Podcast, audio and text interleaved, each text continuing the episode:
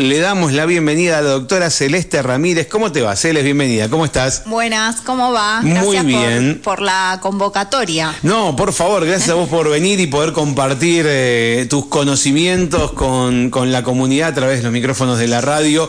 Eh, y, dijimos, vamos a hablar de salud, ¿no? Vamos a hablar un poquito de salud y los cuidados. entiendo que, que uno de los principales eh, esfuerzos que hacen desde la medicina es la prevención, ¿no?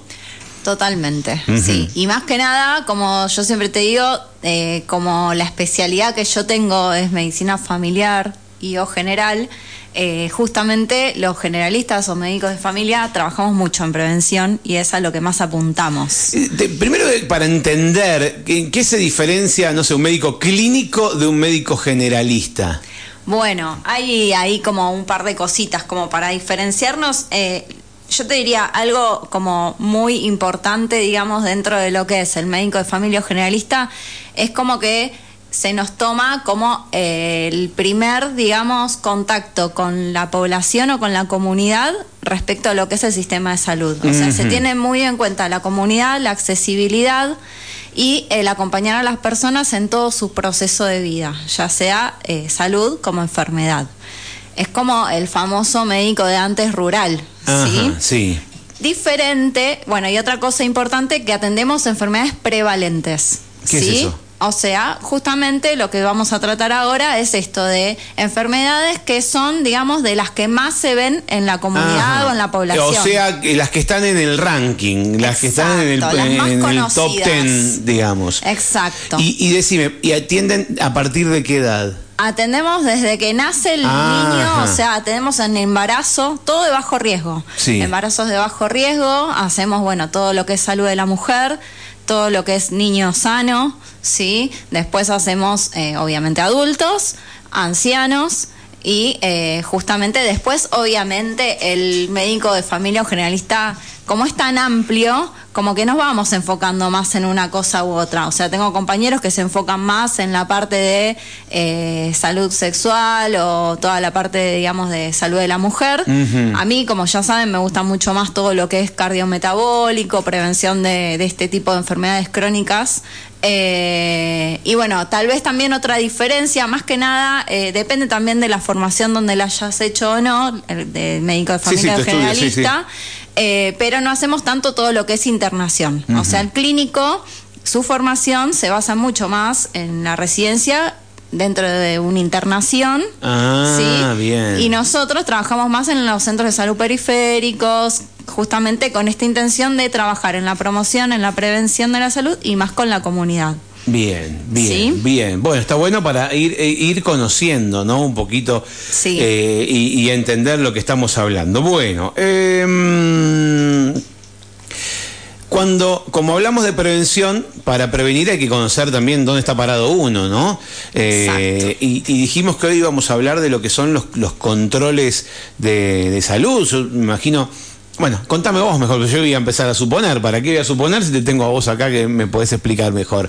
Digamos, ¿cuáles son los controles de salud que, que, hay que hacer, que hay que mantener actualizados? Bien, primero y principal, lo que traje, digamos, anotado como machete, porque siempre si no me voy a olvidar de uno, nosotros nos fijamos mucho de lo que es chequeos o rastreos de enfermedades, o le decimos screening también, porque buscamos, digamos, el rastreo para la prevención de que esa enfermedad como hablábamos, prevalente o común, eh, no, digamos, traiga complicaciones. Entonces hay como criterios que nosotros tenemos en cuenta para decir, bueno, eh, esta entra dentro de esta enfermedad, entra dentro de, lo que es un screening, ¿no? de un rastreo, de un control de salud, y esta no, ¿sí?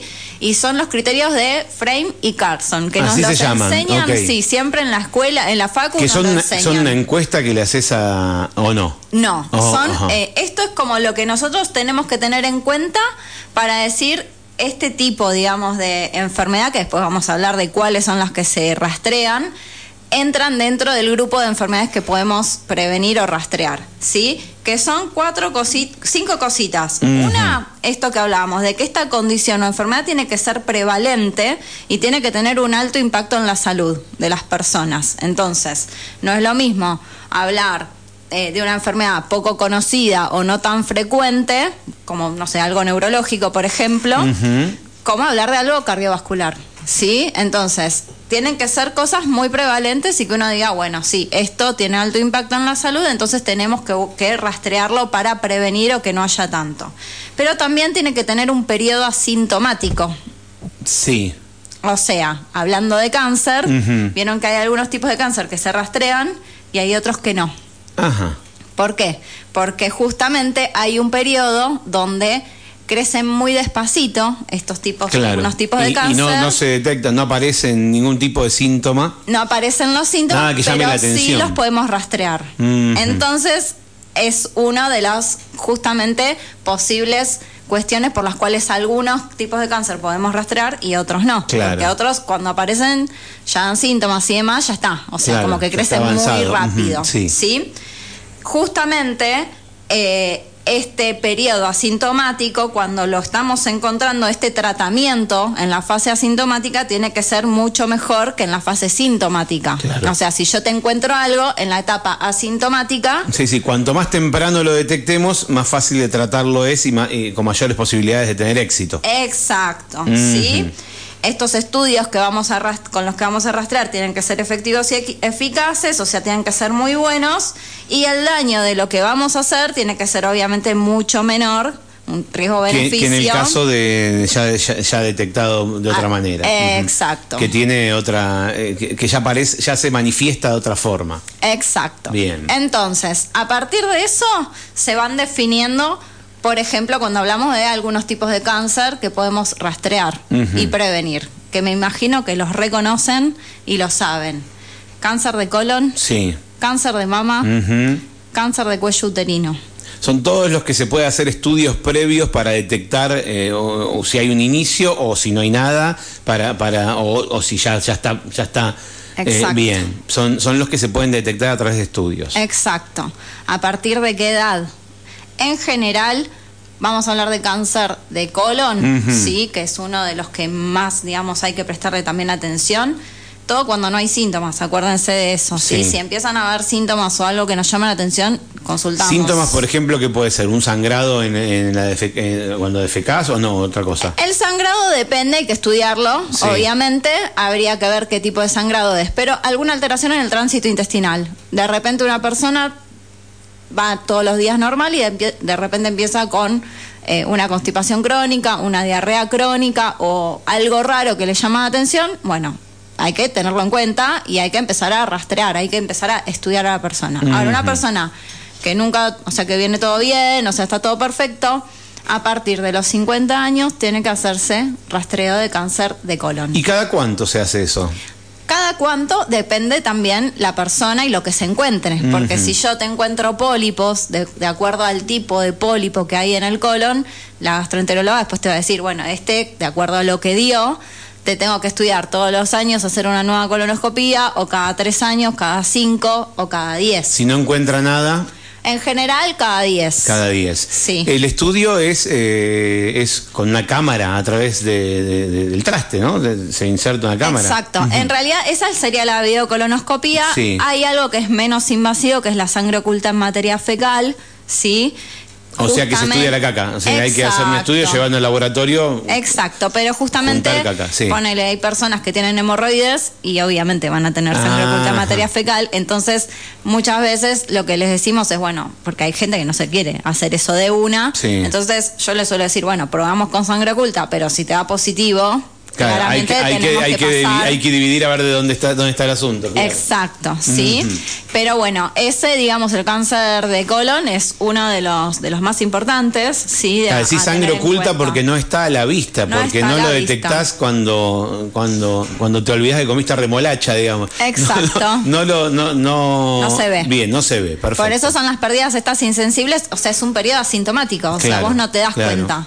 ¿sí? Y se hace una, un, como dijiste, videocolonoscopía. Videocolonoscopía. Que es, decís, a partir de los... De los 50. 50. A veces se puede empezar antes, de acuerdo a los antecedentes familiares. Vos, digamos, no, no sos especialista en, en estudio por imágenes, digo, vos no te No. encargás de hacer eso, eh, o, en gastroenterología, Pero digo, para el que se lo tiene que hacer, ¿tenés algún speech para convencerlo? Quiero convencerlo, quiero decir, no para hablar, obviamente vos lo convencés por el lado de la salud, de, de- de- de encontrarlo antes, pero decís, no, para, por el otro lado, ¿cómo es el estudio? Eh, eh, eh, duele, eh, es invasivo, te queda, te queda, te queda, no sé, molestando, tarda mucho. No sé, ¿qué se, puede, ¿qué se puede hablar respecto a ese estudio para que uno vaya con más tranquilidad a hacérselo? Yo lo que le suelo decir en principio es que es con sedación, entonces O sea, no, no, te se siente. O sea, te- ¿Sí? ¿Sedación completa? Sí. o sea que- Te sedan. Cerrás los ojos y cuando los abrís ya te lo hicieron. No te diste una, cuenta. Una cosa así. Sí. Bien. Tal vez la preparación es lo más difícil. Sí. Ah, hay que tomar algún líquido. Claro, sí. la preparación es como lo, lo más difícil, pero después no te das cuenta. Así Bien. que eh, está bueno eso. Eh, el speech mío viene por la prevención. Claro, tiene La que ver con el cuidado. Sí, sí. Sí, Es pero yo también, vos le decís a la gente que fumar hace mal y fuma igual. Entonces, Sí. viste, Y después les digo, si te da bien, en 10 años que te olvidás por Ya 10 está. años. Claro, esa está buena tambiy decirles. O sea, es como, bueno, vos pensás Tiene que. su lado recontra positivo también. Y si te da Exacto. mal, también tiene el lado positivo de que lo vas a atacar antes y, Exacto. y te vas a mejorar tu calidad de vida porque eso si va progresando. No es lo se mismo pone sacar peor. algo chiquitito Claro. que algo que ya. está Cuando decís sacar algo chiquitito, hablabas de pólipos hace un ratito. Pólipos. ¿Eso se saca también todo de la misma forma o, o tiene que ser ya una operación? En la misma videocolonoscopía se puede sacar ese pólipo. Ajá. eh, Por eso, en general, lo más. ¿Se lo- toma lo una me- muestra o, se, o directamente se saca? Se saca el pólipo. Ah, bien. Salvo que es justamente ahí es cuando ven algo más grande, bueno, sí, después tendrán que ir a una cirugía. Claro, claro, Sí, claro. Pero, pero y puede en ser un se pólipo, saca. puede ser un pólipo, te voy a preguntar algo de la ignorancia absoluta, ¿eh? Que no sea cancerígeno. Sí. Ah, ok. Sí, sí, Podés tener sí. pólipos, pero que no sea un cáncer de colon. Sí, es que la mayoría Ajá, al En inicio porcentaje es así. no son malos. Después se Ajá. pueden O sea, degenerar. se, se ponen malos los Se- pólipos. Se, pueden llegar a degenerar, exacto. ok. Sí, Por eso hay que ir controlándolos en el caso de que estén. ahí. exacto. Y eh, cuando te sacan ese pólipo que vos decís, se hace un, se hace un estudio, una se biopsia. hace una biopsia, se este estudia y sale. Saber eh, qué, qué tan malo era o no eh, ese pólipo. Bien, Exacto. ahí hablaste del cáncer de colon. ¿Querés que pasemos a los otros dos que nombraste? Pasamos al cáncer, bueno, la mujer, cáncer Sí. de mama y, Y de cáncer cuello de de cuello útero. de útero. Cáncer de mama eh, a partir de los 40 o 50 años también depende El control de las guías. permanente, sí. Sí, pero sí, a partir de los 40 50 años una mamografía, sí. Anual es esa. cada uno o dos años también Y el, depende. y el eh, palparse, el tacto también es, eh, es importante. Sirve, Sí. sirve, pero no es el gold estándar que le decimos nosotros, Ajá. en la regla de oro, digamos, como para decir nosotros, este sí es el que me va a decir qué es lo que hay o no. Si algo se mama. palpa, ¿ya es más grande de lo que tiene que ser o no? Puede ser algo más eh, superficial. No, si No. algo se palpa puede ser un nódulo benigno. Pero en el caso que fuera malo, ¿podría ser algo que, que- que sea Que más... ya creció. Que ya creció o que esté más... eh, eh, Más ex- afuera, más sí afuera. puede ser. También podría ser. Podría ser. Sí, depende de la zona. Pero bueno, eh, justamente por eso también lo mismo. eh, el- la mama, digamos, el cáncer de mama crece muy, muy lento y por eso a partir de los 40, 50 años. Pero si vos todos los años te haces una mamografía, si apareciera algo, lo encontrás. Lo encontrás. Ajá. O si la mamo ve algo que, o sea, en general se, eso se va categorizando de acuerdo a un estándar también. Claro. Y entonces Si no se ese punza. score, No, claro, se punza, haces una biopsia o a veces sacan todo. Pero de acuerdo al score ese, van viendo cada cuánto te hacen la mamografía. ¿Entendés? O sea, porque si ven, ven un nódulo que les parece que es bueno por la forma que tiene, Sí. Te dicen, bueno, lo controlamos todos los años. O si ven algo que más o menos, bueno, cada seis meses. Mhm. Eso se va viendo también de acuerdo a lo que se ve en la imagen, obviamente de acuerdo a los antecedentes de la persona y lo ve bien el ginecólogo en ese caso, ¿sí? Pero eh, bueno, es también uno de los que podemos prevenir. A veces empieza antes también de acuerdo a los antecedentes familiares.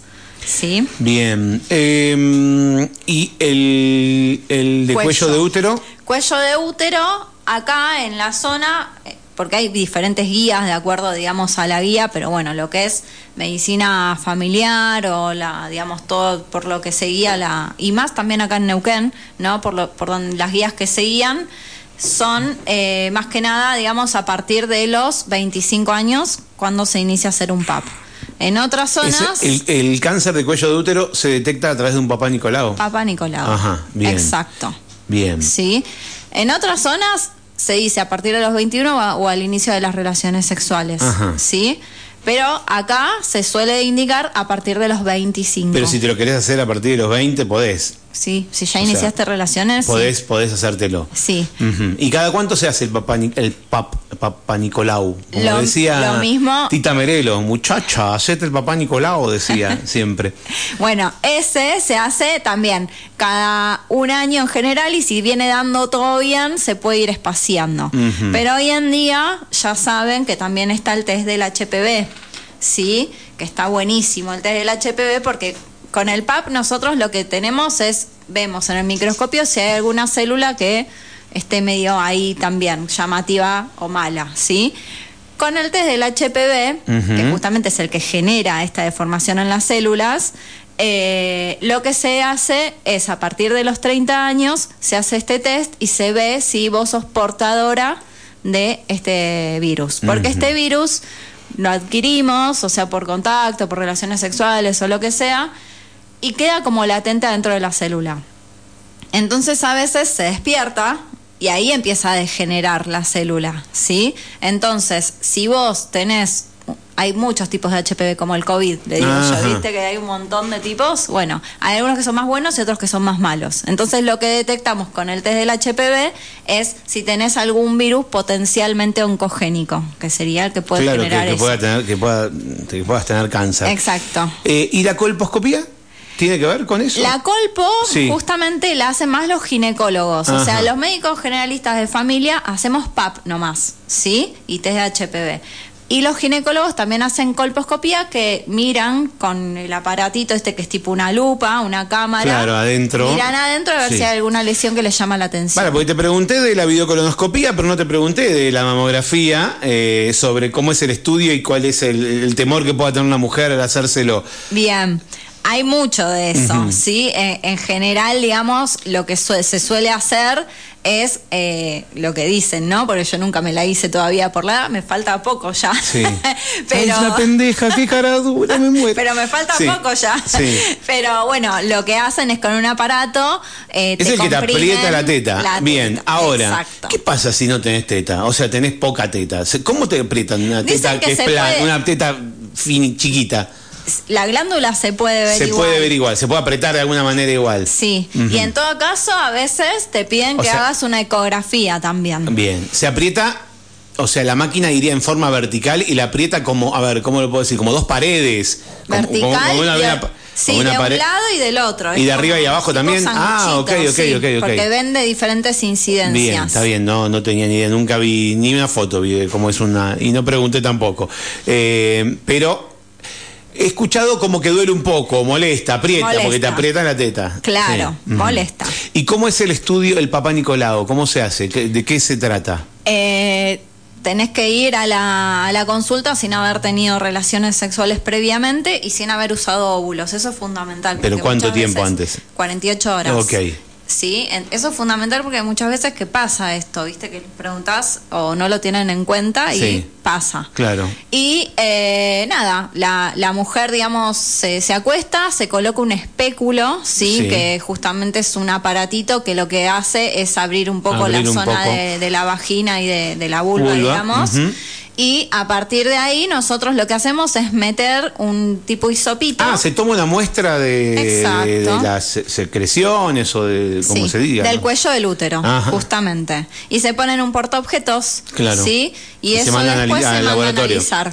Bien, y en el caso del otro test que me dijiste. El HPV, Sí. lo mismo, en la misma zona, con otro tipo de hisopito. O sea que se el PAP guarda. no hay que ir a un ginecólogo específicamente, lo puede hacer también un, un médico generalista. Sí, en las La toma lo hacen. Ah, en los centros de salud periféricos lo hacen los Bien, médicos bien. generalistas. Sí, sí, sí. Perfecto, bien, bien. Estos serían estos, estos tres eh, estudios preventivos ante la, posible aparición de un cáncer. Así es, así es. Y, y, y, y, por ejemplo, vos me nombraste que estos se pueden, son los que se pueden ver a través de un estudio. O sea, enterarte mucho antes y hacer prevención. Y otros otro tipo de cánceres pueden aparecerte llamándote la atención un resultado de un estudio de sangre, por ejemplo, valores en, en estudios clínicos? Bueno, otro que siempre está en duda es el PSA de la próstata. Claro, el de la próstata, tal cual. Pero ¿qué pasa? El PSA puede estar elevado por un montón de cosas, no solamente porque tenemos algún nada, un posible cáncer, sino por algún tipo de inflamación de la próstata. Por eso cuando te haces el estudio te dicen que no puedes tener relaciones sexuales no sé cuántos días antes, no andar en bici, no hacer actividad física, no andar a caballo. Exacto, porque y no, no haber tenido tampoco eh, masaje prostático, eso. Exacto. Que, no sé exactamente qué es, pero, pero debe tener que ver con, con alguna, alguna relación sexual. Exacto, exacto. Entonces, cualquier cosa que te estimule la próstata va a aumentar el PSA. Entonces, lo ideal sería que todas esas ah, cosas. Ah, te sube el nivel de PSA. Sí, por eso esto de no tener que andar sentado en una bici, ni en un caballo, ni en algo que te estimule la zona de la próstata, porque te eleva los niveles y el resultado sería engañoso, o sea, preocuparía el valor. Exacto.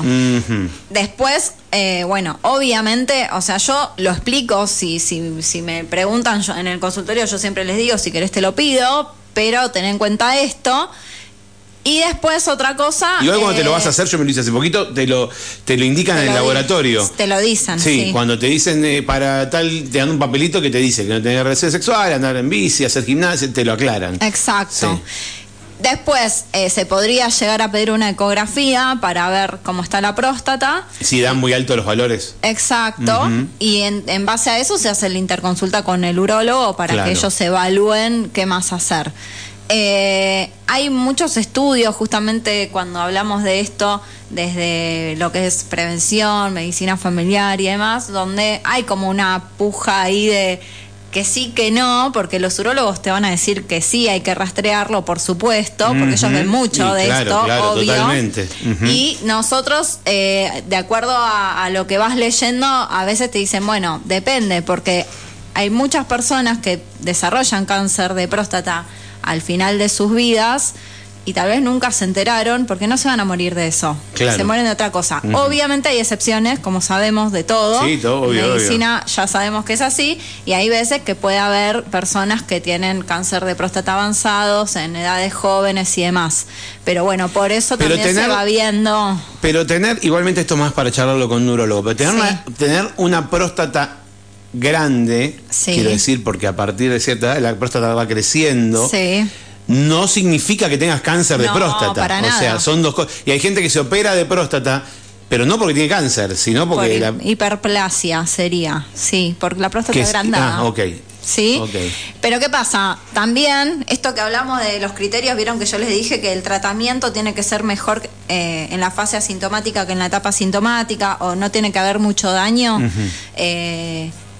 estos tratamientos de próstata a veces son bastante cruentos eh, y dan muchos efectos adversos eh, y empeoran la calidad de vida de la persona. Ah, mira. ah, yo creí que era lo contrario, que o sea que tener disfunciones eréctiles, ah, después un montón de cosas que tal vez al hombre, obvio que. Y sí, pero una cosa es andar. Eh, o sea, si tenés que vivir con una sonda puesta para poder hacer pis, ese es otro siempre es mucho más beneficioso. Por supuesto. Que no se te pare a que puedas hacer pis, digamos. Por Igual no lo puede usar. Ni hablar. Con la sonda. Eso seguro. Pero en otros casos, que no es usar sonda, digamos, es solamente rastrear y hacer punciones, esto, en lo otro en la próstata, puede ser a veces riesgo-beneficio. Pero también eh, está la parte emocional y si vos estás medio mal ahí dando vueltas con eso, bueno, tal vez mejor que te saques la duda, ¿no? Entonces se, habla mucho con, las, con los pacientes en consultorio y se van viendo estas cosas.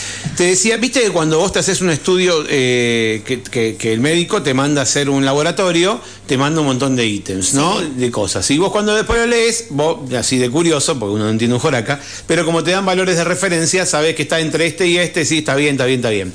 Cuando el médico lo lee, que se encuentra, que se encuentra eh, con, los valores, ¿hay algún valor? Porque una cosa es el colesterol, eh, viste, hay como distintas cosas, o la glucemia. ¿Hay algún valor que obviamente fuera de los, de los rangos menos o más, que te pueda despertar una alerta y decir, che, vamos a analizar esto porque puede haber un cáncer ahí? De los que pedimos de rutina, Sí. no. Ah, ok. Ahora, después, de acuerdo justamente a la persona y a los antecedentes o lo que sea, se pueden pedir algunos antígenos específicos o, o- o marcadores que pueden darnos alguna alerta de algún tipo de enfermedad oncológica. Ajá, mirá ¿Sí? vos, mirá. Eh, eso sí, pero así de los de rutina, no. El- o sea que los antecedentes familiares son importantes en, eh, en la- en lo que es cáncer, en lo que es eh, las cuestiones oncológicas. Cáncer y cardiovascular y Ah, cardiovascular también. Que ahora íbamos, iba a hablarles de eso. A ver. O sea, si yo, o sea, en el análisis de sangre que solemos pedir colesterol, diabetes, la glucemia y esas cuestiones, ¿no? Sí. Eh, depende la, los hábitos, lo que yo siempre digo, siempre vamos a tener en cuenta a la persona con sus antecedentes personales, el examen físico, por supuesto, y los antecedentes familiares. Si yo tengo una persona que no tiene antecedentes familiares, es joven y tiene buenos hábitos, en general, como que no estamos rastreando tanto diabetes y esas cosas. Estamos hablando de una persona menor de 30 años, ¿sí? Ahora, las guías dicen a partir de 35. Yo empiezo un toque antes en general Claro. porque hoy en día sabemos que hay un montón de esto, de estas enfermedades, más la obesidad y demás, se suma todo y uno suele rastrear antes. Pero, eh, bueno, si hay antecedentes en la familia de diabetes, de presión, de colesterol y demás, eh, ahí obviamente vamos a andar rastreando mucho más previamente o más solapadamente el tema del colesterol, de la diabetes, la presión también. ¿Sí? Esos son otros que nosotros tenemos que tener en cuenta y ir rastreándolos. En general, yo suelo hacerlo a partir de los 30 seguro. Bien. Y antes me, de sur- los 30 me surgen un viendo. montón de preguntas, pero me imagino que voy a piso temas futuros, entonces no, no, no, no quiero nombrar cosas y se me ocurren un montón de preguntas para, para, para hacerte, así, de, de interés general, ¿no? De la vida cotidiana. Bien. Eh, ¿Qué nos queda? Queda uno. A ver, Osteoporosis. osteoporosis. ¿Qué es la Osteoporosis. Algo de los huesos. Exacto, Sí. los huesos cuando empiezan, digamos, a estar justamente con poros, con más ¿Y aumento. que se de- ponen más frágiles? Se ¿Te ponen podés más quebrar un hueso más fácil? Así es, ¿Y eso- aumenta el riesgo de fracturas. ¿Eso lo puede tener cualquiera? En general lo tienen más las mujeres Ajá. a partir de los 65 años. Es donde uno rastrea con densitometría ósea esto. ¿sí? El tema Sí. de la osteoporosis. ¿Y qué se dan Pero- cuenta porque se, porque se lastima mucho, o se quiebra mucho o, o se hace un control preventivo?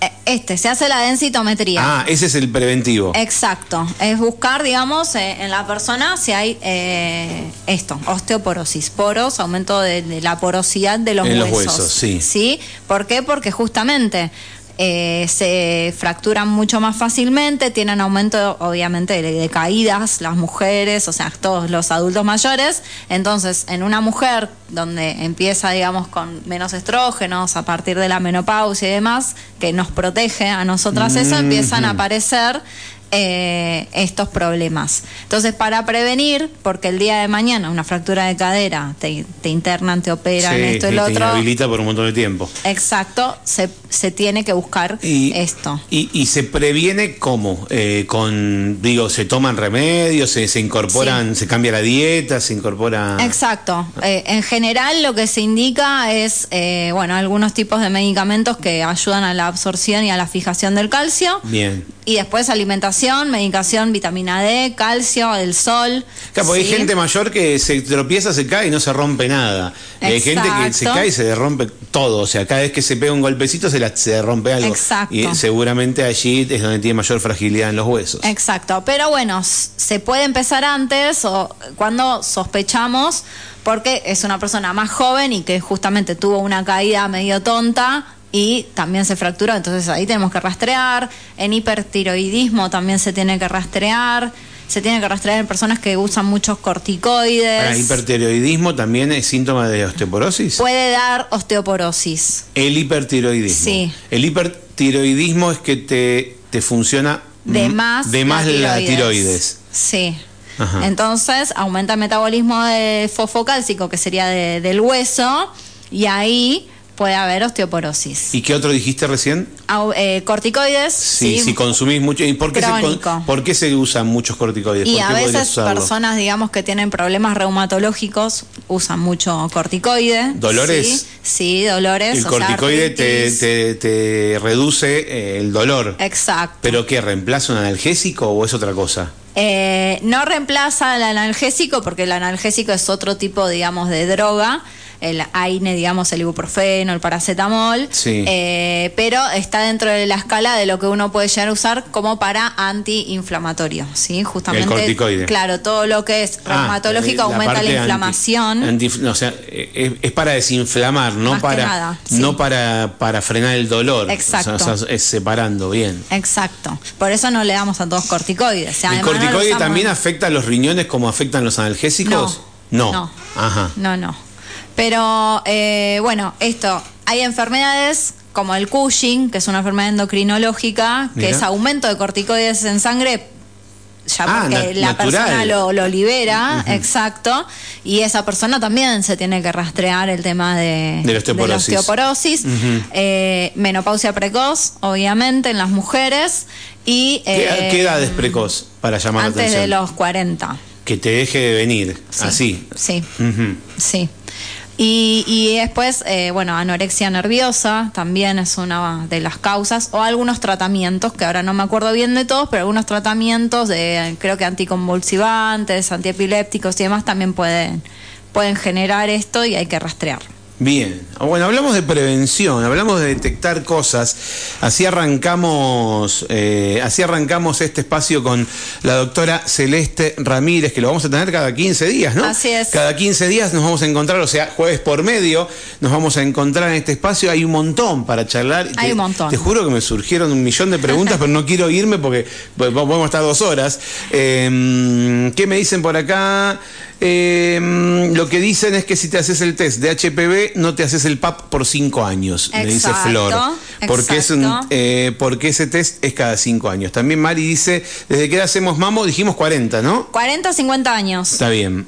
Depende Eh, de la persona, los antecedentes y demás, pero 40 50 Te paso una años. pregunta, a ver si está para responder, si no lo dejamos para la próxima. Para la doctora, ¿qué significa tener cetonas altas en la orina? Y eso cuando Porque te pintas las uñas con lo que no tenés que pintarte. Ah, no, no dijo acetona, no. ¿qué dijo? No, no, está bien. Ayuno prolongado.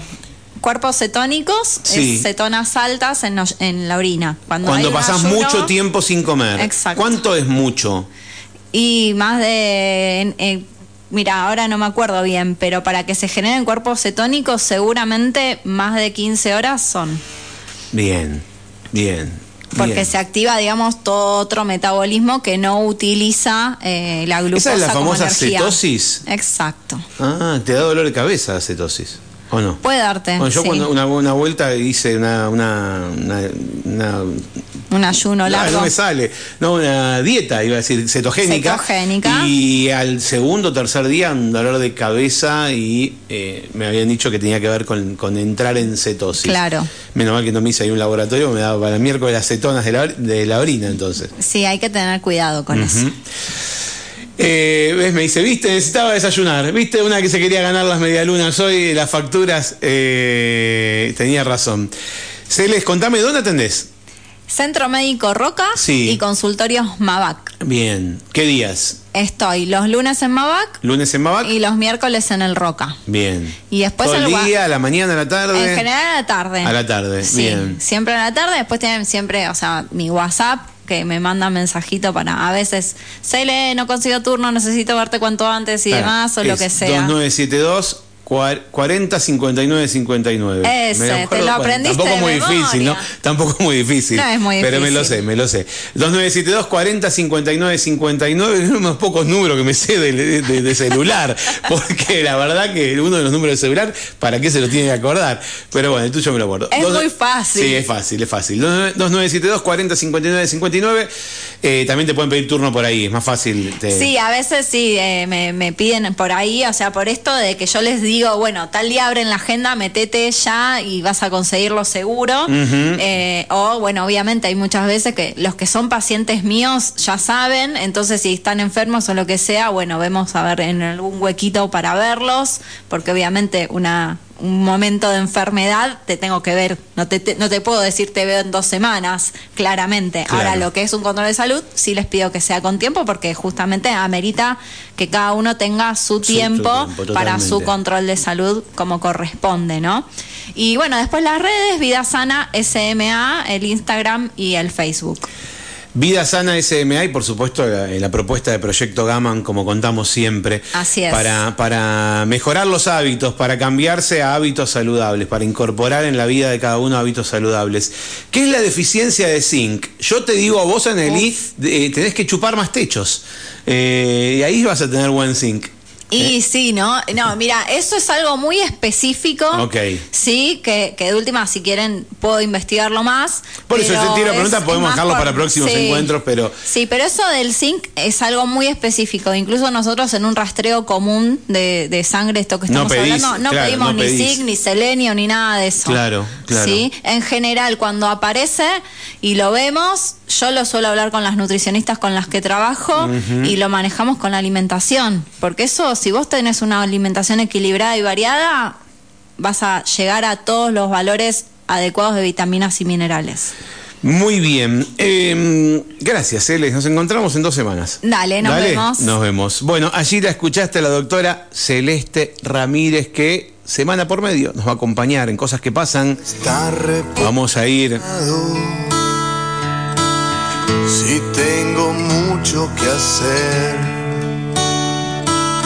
nos vamos a ir a una pausa. me quedé leyendo un mensaje. Acá me dicen 15 días tengo que sobrevivir con el zinc bajo. Y, se ríe. Mira, Nelly, vos sos muy rara. Vos sos muy rara. Debe tener que ver con tus inmersiones, con los pescados raros que, que comés, no sé. Con los vidrios que limpiás, no, no sé. Sos muy rara vos. Eh, nos vamos a ir a una pausa. Y volvemos enseguida, son las 11 y 37 minutos.